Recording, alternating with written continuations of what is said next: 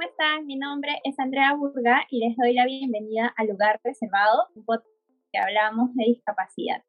Este programa es hecho en colaboración con la ONG Sociedad de Discapacidad SODIS y con la producción del Comité de Lectura. Hoy vamos a arrancar el episodio con un tema que a mí me parece muy interesante y es hablar de discapacidad e ideal de belleza o cánones de belleza, porque en realidad hay, hay varios cánones. eh, tengo que decir varias cosas en relación a este punto, porque al ser una persona ciega y ser una persona con discapacidad visual, muchas veces piensa que las personas que no pueden ver miran con los ojos el corazón o son capaces de mirar el alma de la gente y, y se repiten estas frases de manera muy idealizante. Y es como si a las personas ciegas no nos afectaran los estándares de belleza.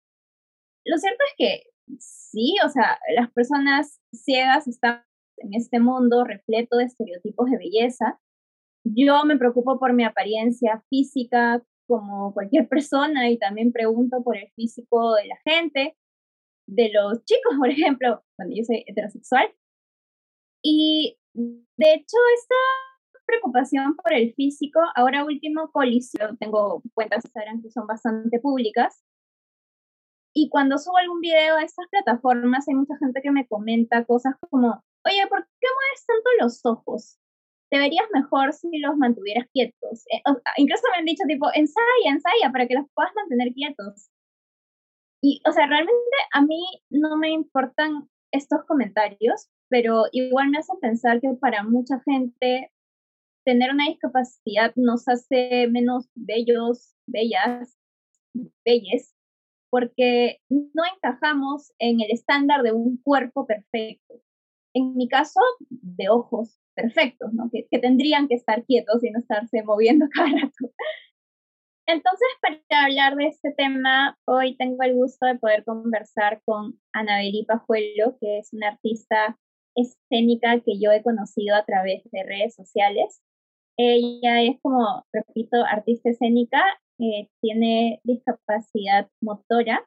Actualmente es protagonista de Astrágalo, una obra de teatro en la que explora las barreras que ha enfrentado y que enfrenta a la comunidad de personas con discapacidad. Es una obra de Ópalo Teatro en coproducción con Capaz. Muchas gracias, Anabeli, por aceptar conversar hoy. En realidad es súper chévere poder tenerte en lugar reservado. Gracias. Gracias por la invitación, Andrea. Gracias. Eh, quería empezar preguntándote con qué mitos te has encontrado en relación a los cánones de belleza y, y tu experiencia como persona y como artista con diversidad funcional. Bueno, eh, durante el contexto de pandemia, yo soy una persona que, que soy usualmente un perfil bajo.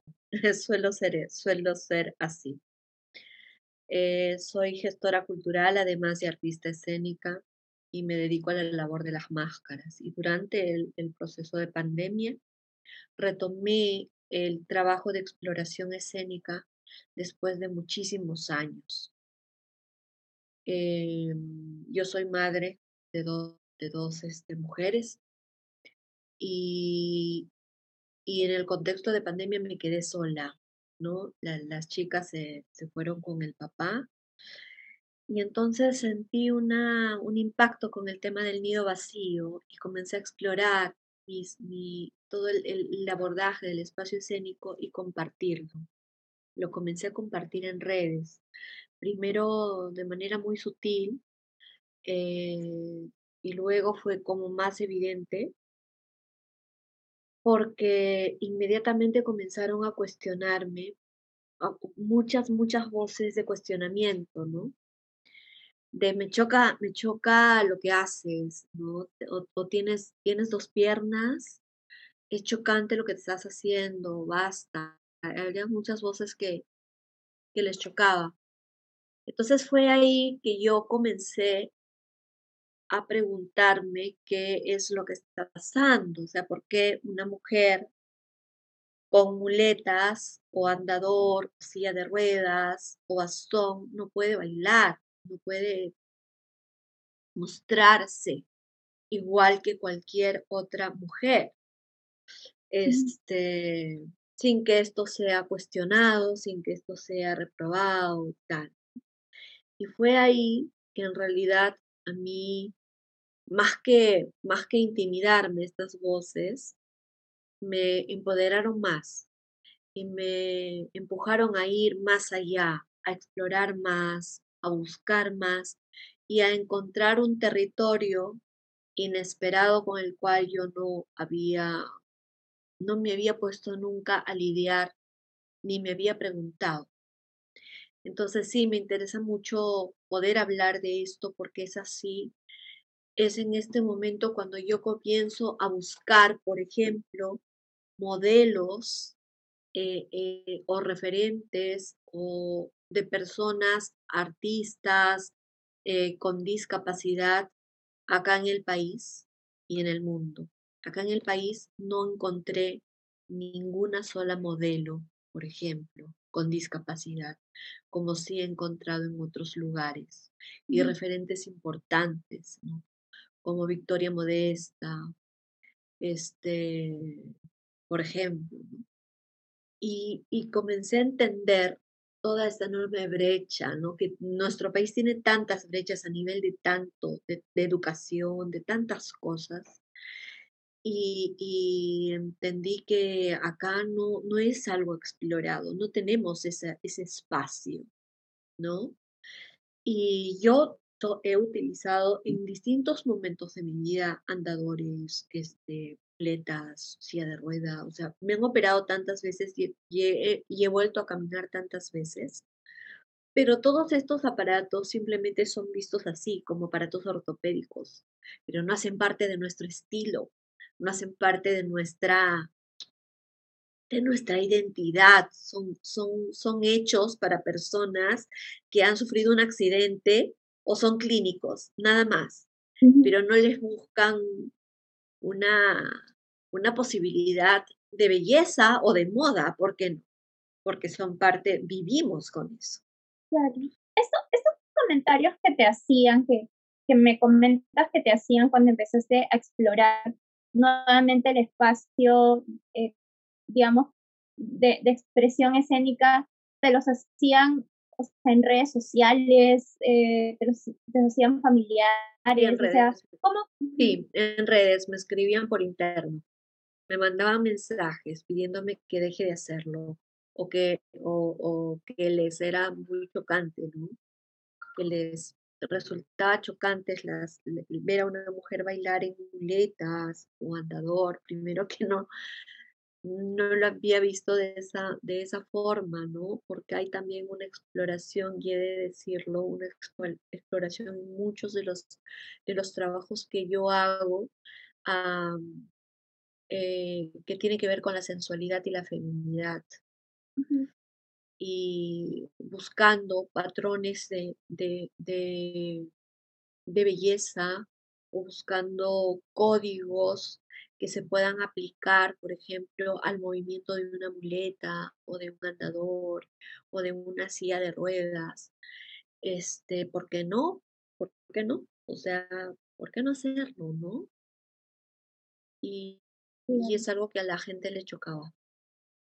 Eh, y claro, sí, generar entre curiosidad, entre morbo, entre, entre o si no, o te tildan porque van de, extremo a extremo, ¿no? O te tildan de heroína, o te tildan de, de alguien que está este, chocando con, con, los paradigmas establecidos. Y ahí va el punto. Nosotros estamos quebrando los paradigmas establecidos por la sociedad, porque la sociedad te dice qué o no mostrar, que no ser, eres flaca, ¿no? o sea, mm, ponen un, modelo establecido. Incluso entre todas las mujeres ponen un modelo de modelos flacas, o sea, no, no, no hablan de, de otra posibilidad de mujeres diversas, de otras posibilidades de, cánones, de otras alternativas, o finalmente no dialogan con la diversidad de nuestros cuerpos, de nuestras posibilidades, etc. Es interesante lo que dices, porque claro, te hacían estos comentarios en redes y de hecho yo, yo también como hago videos eh, bueno, yo hago videos más como activista, yo, no, bueno, también soy artista, digamos, pero, pero los videos que más han comentado cosas sobre mi cuerpo han sido mis videos como activista, ¿no? En los que estoy explicando un término o algo.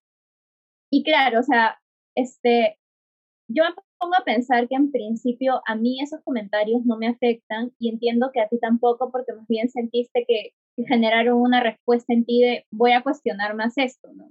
Pero pero hay personas a las que sí les puede afectar y de hecho, este, igual en algún momento, probablemente en la adolescencia mía, por ejemplo, sí, quizás sí me hubiese afectado, ¿no? Entonces, tú sientes que, que estas cosas, igual en algún momento, quizás no ahorita, pero sí antes, te han afectado, porque igual, como me dices que la discapacidad ha transitado por tu vida, eh, pues de diferentes maneras.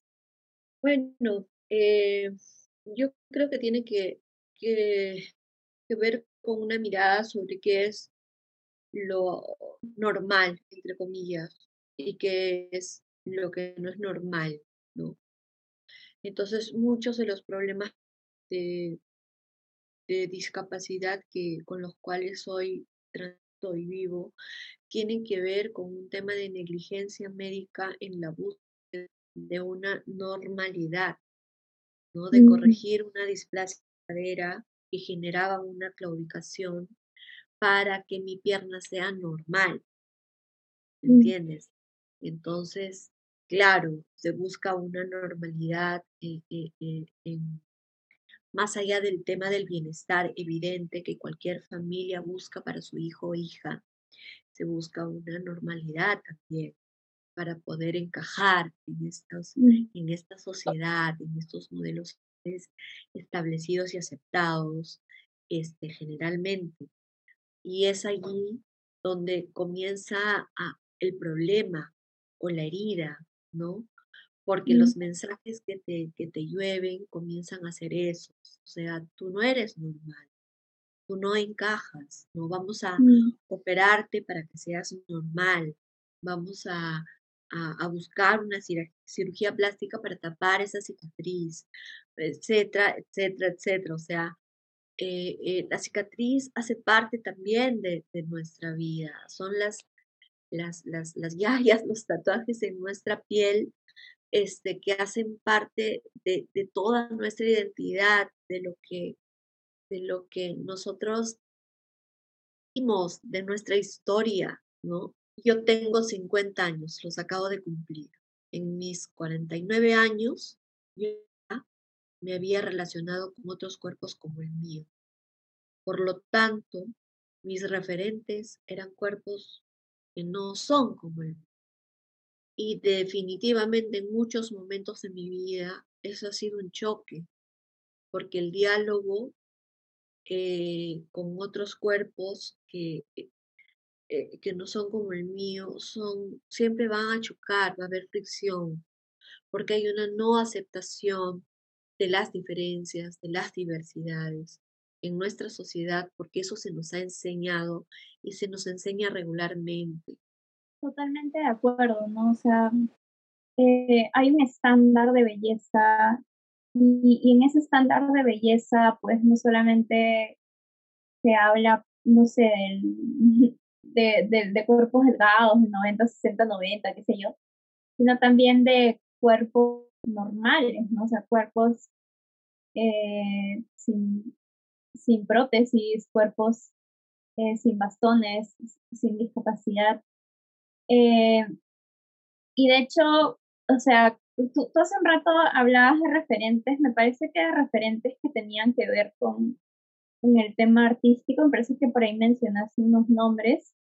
Pero, pero justamente cuando, como hablamos de referentes, bueno, creo que todas las personas crecimos, hemos crecido con, con ideas, ideales de belleza, ¿no?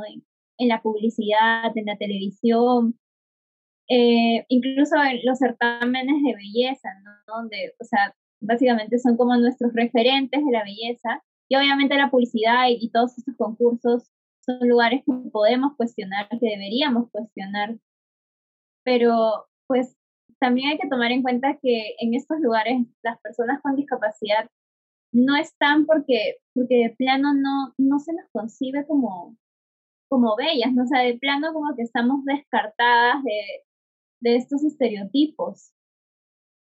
Claro, una de las cosas que me pasa, por ejemplo, a mí me llaman para hacer casting y yo les digo, ojo, soy una persona que tiene discapacidad motora, aplico en tu casting, entonces ya no me llaman. no, es, es este, es, es, eso es algo que pasa siempre, pero bueno, ya una entra en, en, el código y yo siempre les digo eso, o sea, ojo, yo tengo discapacidad motora, no sé si aplica para lo que tú estás buscando.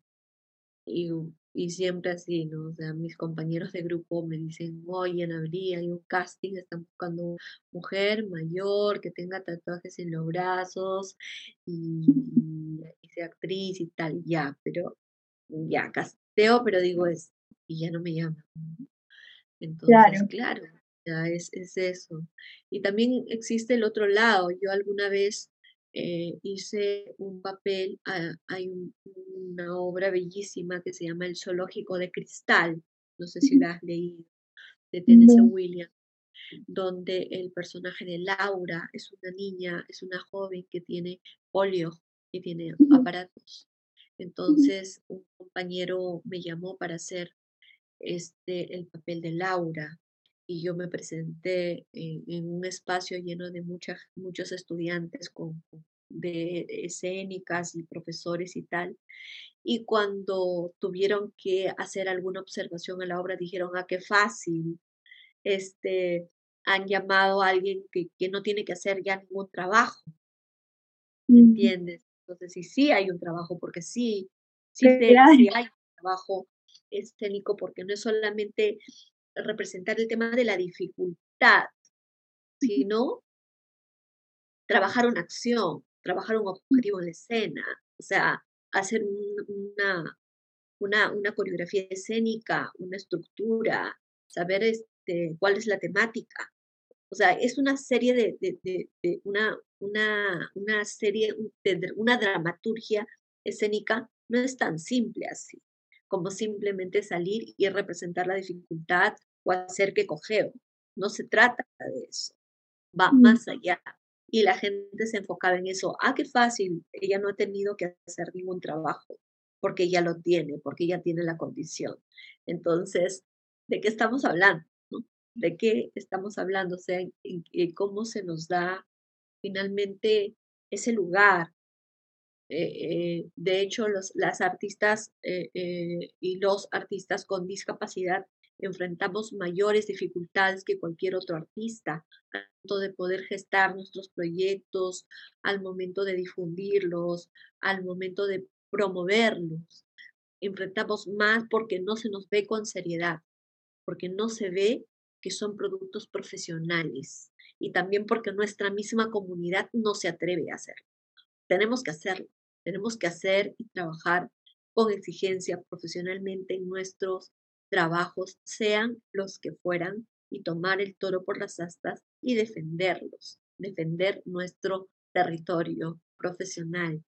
Y, retomando esto, esto de los cánones de, belleza, yo también he notado algo, no sé si, si lo has notado desde tu experiencia o la experiencia de, de la comunidad de personas con discapacidad en general, ¿no? Que es que a veces también a, a las personas con discapacidad se nos exige como que encajar en un estándar de lo que es una persona con discapacidad. Entonces a mí, por ejemplo, muchas veces me ha pasado que, este, no sé, que, que de repente yo, yo, utilizo, yo he utilizado antes estas apps, eh, estos aplicativos para, para citas, como que citas en línea, y ese yo ponía una foto mía y había un chico que me decía, no, no parece que tuvieras discapacidad porque te ves demasiado bien, ¿no? Es como, como que, como, como si tener una discapacidad ya como que les, les genera una imagen mental de cómo deberías verte físicamente, ¿no? Y, y pues,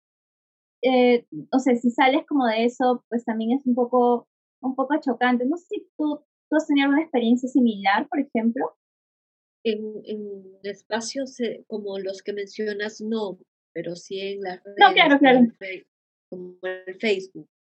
Este, y es ahí donde un tipo me escribió por interno y me dijo, tú no tienes dos piernas, demuéstralo. Y se tomó la, o sea, la, la, la autoridad de exigirme algo como eso. Y al, al, inicio me fue absolutamente chocante, no tenía como capacidad de reacción. Y, y al rato después de que me, me recuperé del, del, shock, digamos, comencé a revisar yo misma todas mis, mis fotos para ver por qué este tipo decía eso. Y encontré que yo misma estaba escondiendo mi pierna, al punto de que, de que la hacía casi invisible, punto de que evidentemente parecía que no tuviera dos piernas.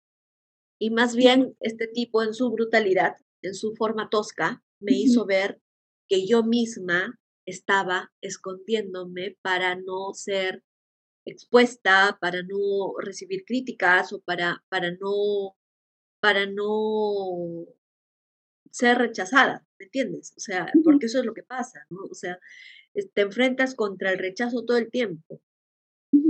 Y hay que como sobrevivir a, una sociedad que, todo el tiempo te está juzgando, te está, este, te está limitando, te está este, eh, diciendo qué vestir, qué no vestir, cómo mostrarte, cómo deber ser, etc. Entonces es súper duro. Y a veces es tan inconsciente que tú entras en una dinámica en la cual ya estás ahí este, enfrascada, ¿no? y por primera vez en mi vida comencé a hacer a partir de eso videos de mis dos piernas bailando solamente en andador, muletas, pero solamente que se enfoque las piernas bailando, así con sus diferencias, con su yaya, con su venda, etc. Entonces, y eso me ha ayudado bastante, ¿no?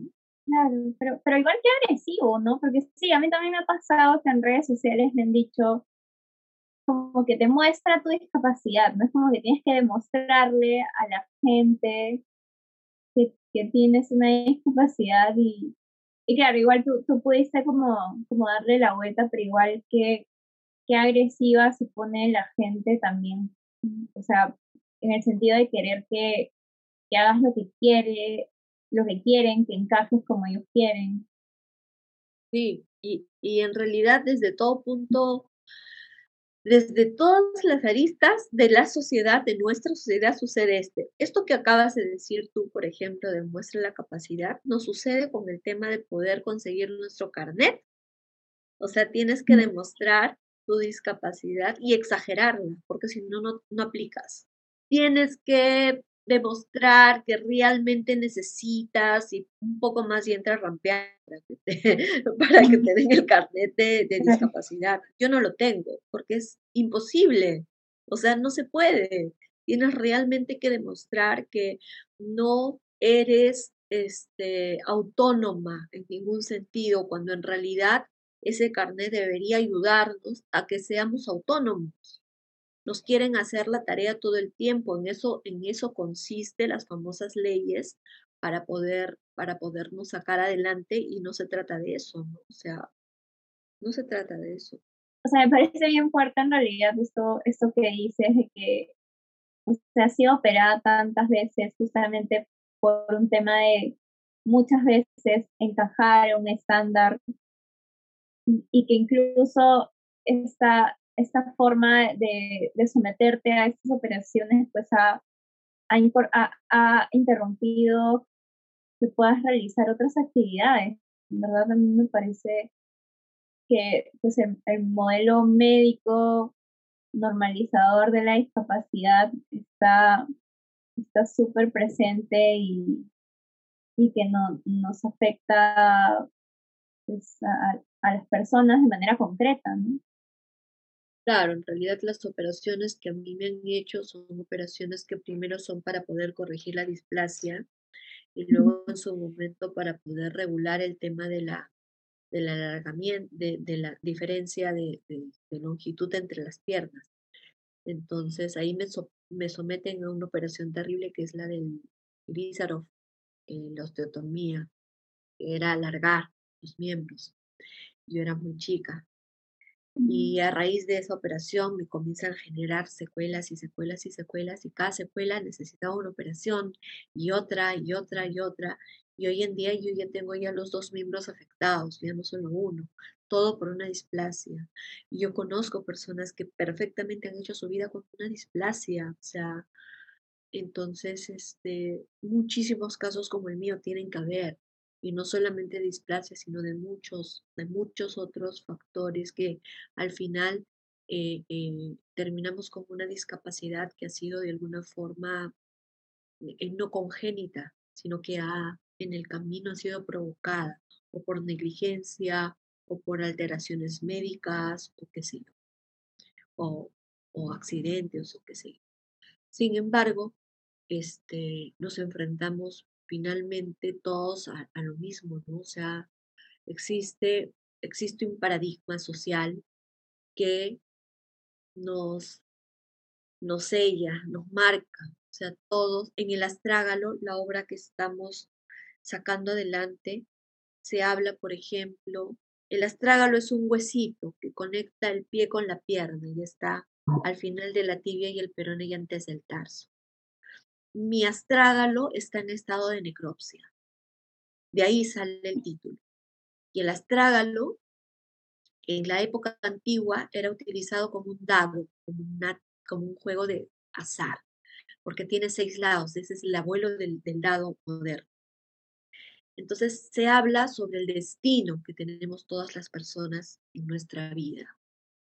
Todos nacemos con un destino, pero las personas con discapacidad además del destino que se nos ha dado, que nos ha marcado, tenemos que convivir con los enormes límites y trabas que nos coloca la sociedad. Y uno de estos enormes estas enormes trabas son los cánones de belleza preestablecidos que, que dialogan en esta sociedad como algo este, como un requisito fundamental para ser aceptado o no socialmente. ¿Cómo crees, Anabeli, que las mujeres con discapacidad o con diversidad funcional podemos reapropiarnos del concepto de belleza, ¿no? Porque, pues, desde, desde los, las diversas perspectivas de género, por ejemplo, se habla de que, de que, por ejemplo, no sé, en el caso de las mujeres, pues, el, el vello femenino siempre ha sido considerado horrible, ¿no? Algo terrible. Entonces, hay muchas mujeres que ahora están reivindicando eso y dicen, o sea, yo en realidad voy a dejarme los vellos, no me voy a depilar porque así me siento cómoda y, y eso pues también se ve bien, ¿no? Entonces, tú hablabas hace un momento de que, por ejemplo, eh, la sociedad no valora que la diversidad también puede ser bella, ¿no? Que no, no son solamente bellos los cuerpos eh, con, con, ciertos cánones o que calzan en una normalidad, sino que también es bella y que deberíamos considerar como bella también a la diversidad. Entonces, en ese sentido, ¿cómo, cómo reapropiarnos de eso? Has dicho algo, has mencionado una palabra clave que es comodidad. Yo me siento cómoda con tal. O sea, creo que eso tiene que ver con cada una une de nosotros.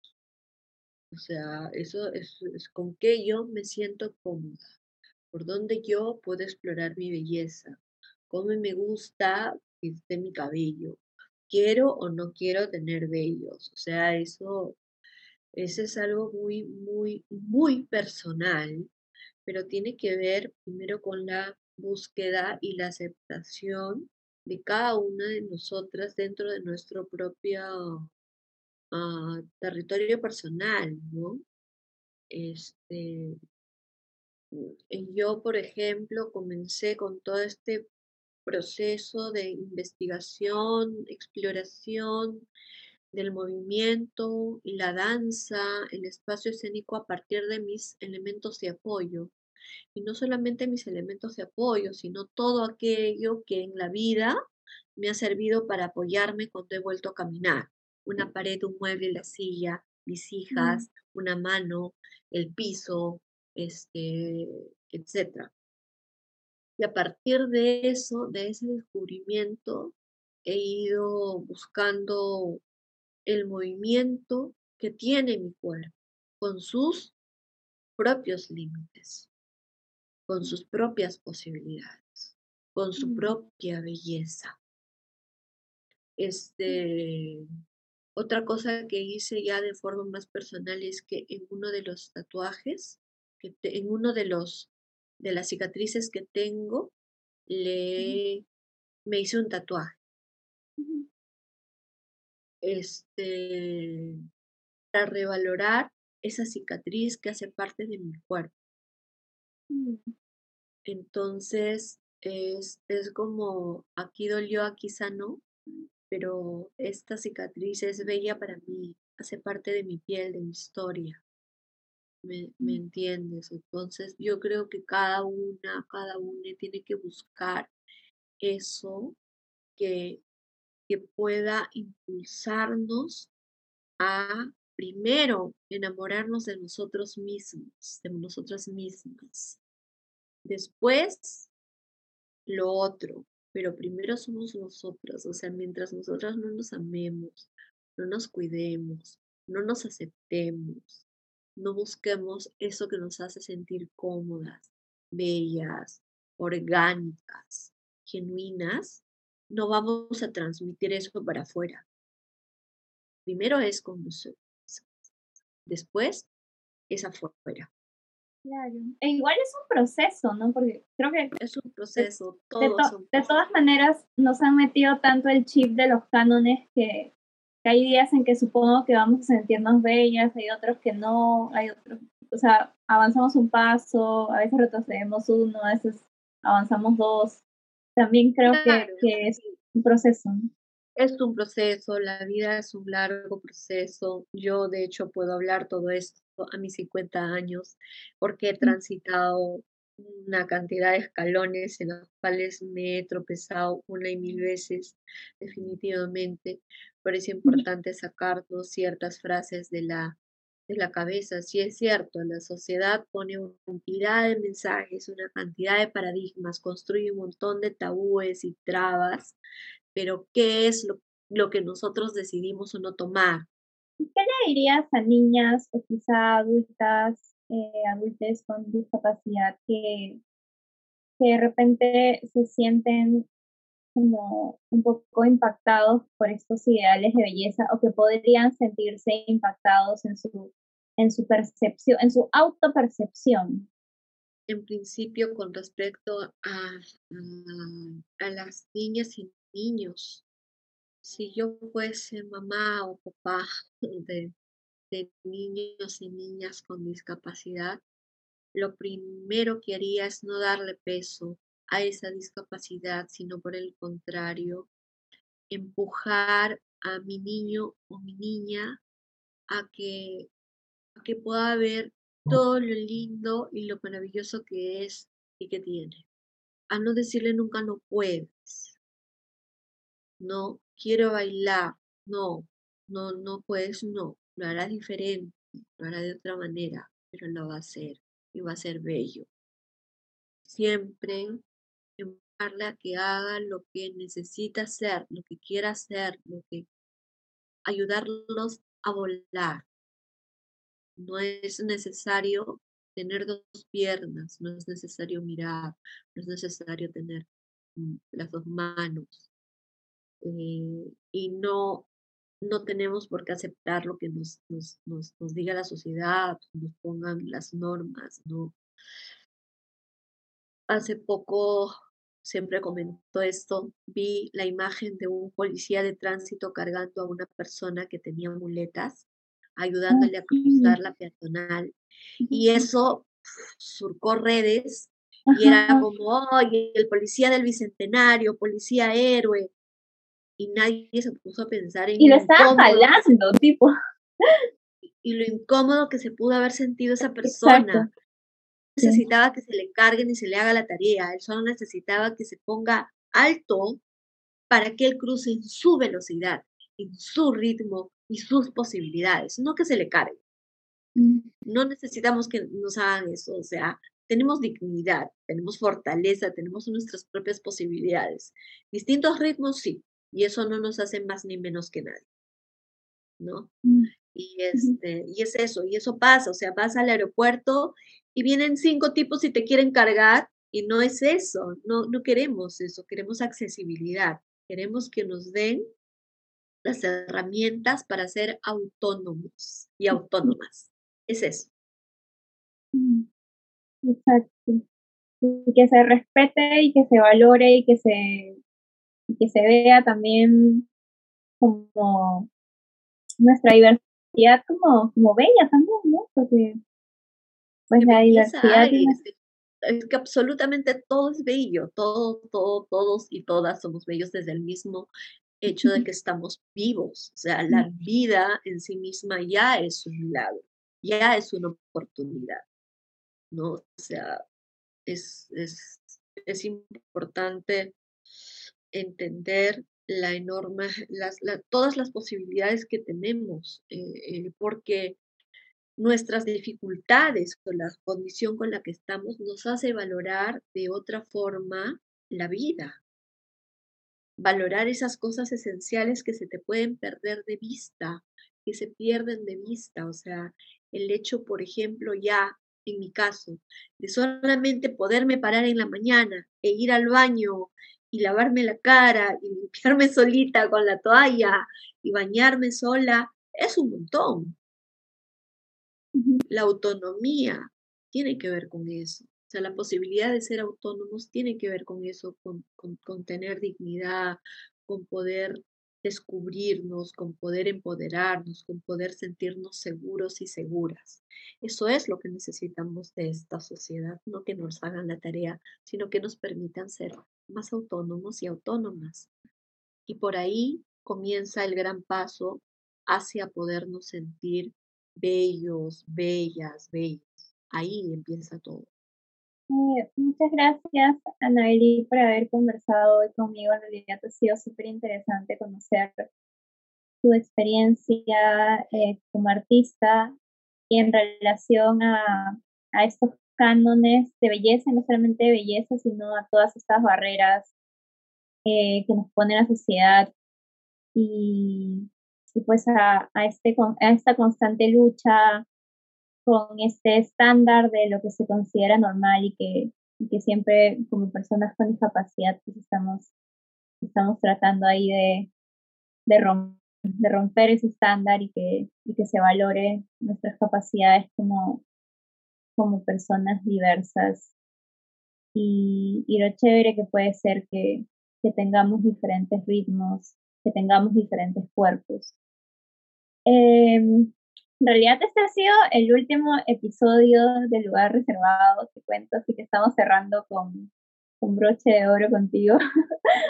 Muchísimas gracias y pues nos estamos viendo y escuchando para seguirnos cuestionando todas las actitudes y creencias que tenemos sobre la discapacidad. Muchas gracias. Chao, chao.